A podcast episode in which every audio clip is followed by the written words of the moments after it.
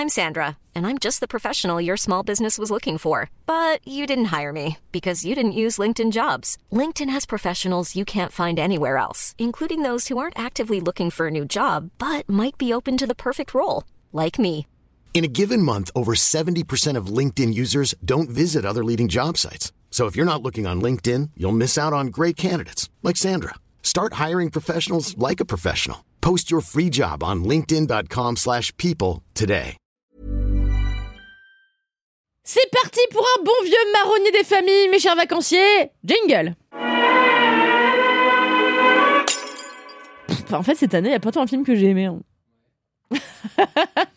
Vous êtes sans doute en train d'écouter ma douce voix depuis une plage paradisiaque, un cocktail trop cher à la main, votre pédicure corail exhibé, le cif parfaitement épilé, ou là je m'égare.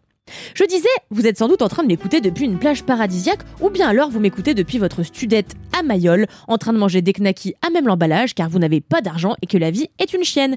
Quoi qu'il en soit, ça n'a pas pu vous échapper, c'est l'été, et qui dit été dit récap de la première moitié de l'année passée. Vous n'y couperez pas, voilà donc mon opinion sur les sorties ciné de janvier à aujourd'hui, que je vais ranger selon des critères que j'ai instaurés moi-même. On appelle ça un classement en fait, et oui, j'ai fait comme tous les autres médias pendant l'été, car j'ai aucune personnalité journalistique, et puis c'est le concept du marronnier aussi, donc flûte. En première position, j'ai mis mon petit chouchou. Je n'aurais pas pu faire autrement, même si ma vie en dépendait. C'est bien sûr Beau is Afraid de Harry Aster avec Joaquin Phoenix. Je ne comprends même pas qu'on puisse émettre un quelconque doute sur la qualité de ce film sur lequel il n'y a strictement rien à redire. C'est du génie, un point c'est tout. Beau is Afraid, c'est l'histoire de Beau, vous l'aurez deviné, un homme déprimé, hypochondriaque et paranoïaque, qui doit prendre un avion pour retourner chez sa mère, fêter l'anniversaire de la mort de son père. Mais dans la nuit, alors que règne le silence le plus total, un voisin harcèle Beau de messages sous sa porte, l'accusant de mettre la musique à fond. Suite à cela, Beau rate son avion et apprend justement que sa mère est morte. Dès lors, il doit vite se rendre dans sa maison pour assister aux funérailles, mais tout le monde veut l'en empêcher. Beau is Afraid est une suite de sketchs horrifiques et absurdes qui tentent à explorer l'hérédité d'un homme dont les traumatismes, comme souvent, résident dans son enfance, cachés dans les plis des jupons de sa mère. Je vous en parle plus largement dans un précédent épisode du Seul avis qui compte, mais juste voilà, il faut que je vous le dise, rien ne saurait me mettre plus en joie qu'un film qui s'émancipe des codes habituels pour ne plus exister que sous la forme d'un objet unique explorant, dans le cas d'Ari Aster, le cloaque de nos effrois d'enfants. Brillant, effroyable, ridicule, grand guignolesque, tout ce que j'aime en tant qu'amatrice de films de genre, Zarbi. Navré pour cette unpopular opinion, mais le film qui arrive en seconde position pour moi, c'est clairement Babylone. J'ai eu le malheur, et par malheur je veux dire ma mère m'a forcé à le faire, d'écouter Le Masque et la Plume, l'émission de France Inter où des vieux briscards donnent un avis que personne n'a demandé, un peu ce que je fais ici quoi finalement, sur Le Dernier Né de Damien Chazelle, et le film s'est fait étrier comme un peu partout sur la toile. Pourtant, j'ai aimé dedans exactement ce que j'ai aimé dans Boy is Afraid, la démesure, le mauvais goût de l'outrance, ce goût poisseux que les gens haïssent et que je recherche désespérément dans tout ce que je vois, que je convoite, que je consomme. Et puis aussi le propos, celui d'un Hollywood qui passe du muet au parlant et éviscère ses anciennes idoles sur l'autel du progrès technique. Babylone, c'est l'histoire de trois personnages incarnés par Margot Robbie, Brad Pitt et Diego Calva. un petit Calva pour la route dont les destins s'épousent et se défont dans la même arène, celle du cinéma des années 20 à la fin des années 30, en plein âge d'or d'Hollywood. On a d'abord Nellie Leroy, une aspirante actrice que les hommes disent vulgaire mais qui la fantasment tous, une femme excessive puisqu'encombrée d'un passé trouble et traumatique. Manny, un jeune homme d'origine mexicaine qui rêve d'assister à un tournage et qui va très vite monter en grade dans les studios. Et enfin Jack Conrad, un grand acteur dont je précise qu'il a vraiment existé, alcoolique et magnanime, dont les jours de gloire sont comptés. Leurs vies vont se lier dans la grande tragédie des acteurs de l'époque, c'est-à-dire le passage du muet au sonore. Cette fameuse transition qui a tant profité aux spectateurs, mais a mis tant d'acteurs au placard. Un sujet souvent exploité dans le cinéma, notamment dans l'une des plus grandes comédies musicales de tous les temps, à laquelle Babylone se réfère d'ailleurs plus d'une fois, Chantons sous la pluie, et un sujet qui revient, ma foi, dans le travail de plusieurs de nos cinéastes contemporains, plus d'un siècle après cette révolution hollywoodienne. Je vous encourage évidemment à écouter l'épisode du Seul avis qui compte dédié à cette fresque épuisante de 3 heures que j'ai déjà vue 5 fois. bah ouais, je l'ai vu 3 fois au cinéma et je l'ai revu deux fois après. J'ai téléchargé. En troisième position débarque un film d'une toute petite ampleur comparé aux deux précédemment cités. Ant-Man et la guêpe en Quantorium.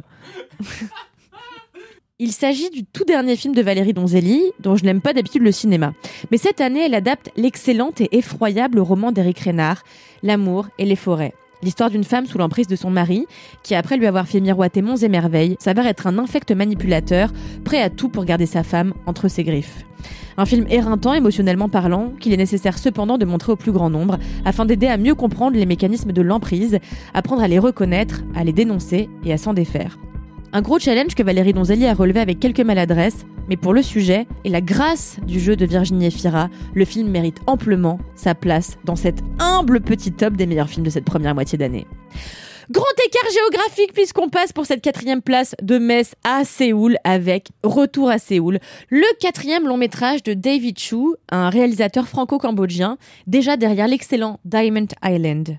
On retrouve d'ailleurs dans Retour à Séoul, sorti en janvier, les mêmes obsessions pour les départs et les arrivées, pour l'exploration de contrées et de milieux inconnus des héros qui peuplent ses œuvres.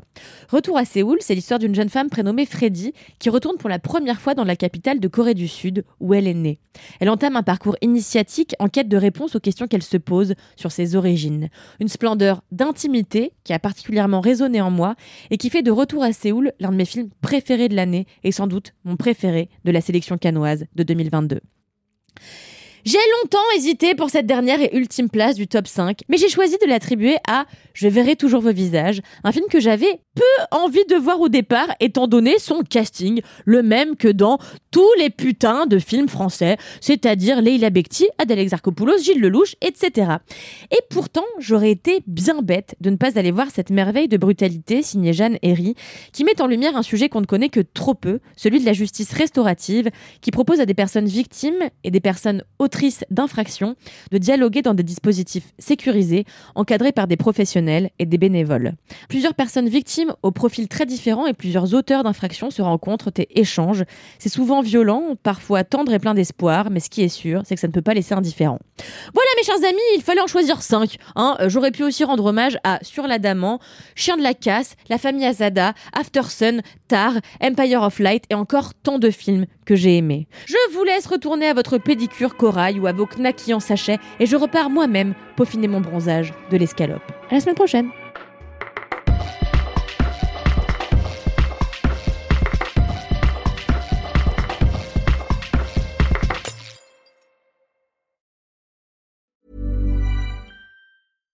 Hi, I'm Daniel, founder of Pretty Litter. Cats and cat owners deserve better than any old-fashioned litter. That's why I teamed up with scientists and veterinarians to create Pretty Litter. Its innovative crystal formula has superior odor control and weighs up to 80% less than clay litter.